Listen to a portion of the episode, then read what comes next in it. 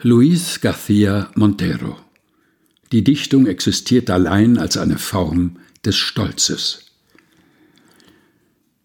Es waren Regentage in einem echten Winter.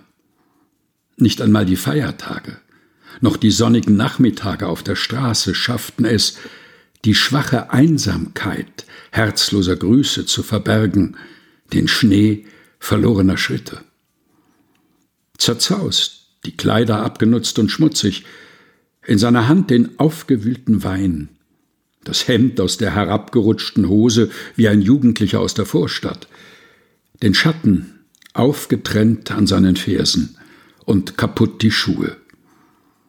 Zwischen den Leuten sah er wie ein Bettler aus. Später kam er dann nach Hause, duschte, öffnete die Schränke für gewöhnlich, wählte sorgfältig ein neues Hemd, eine frisch gebügelte Hose und Augen, mehr die seinen, mit denen er eine Minute lang der Wahrheit eines argwöhnischen Spiegels trotzte.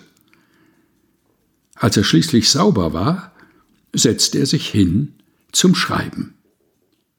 Du Glücklicher, du Glücklicher, mein Freund, der du noch Gründe hast, an Regentagen in einem echten Winter deine Haut zu pflegen.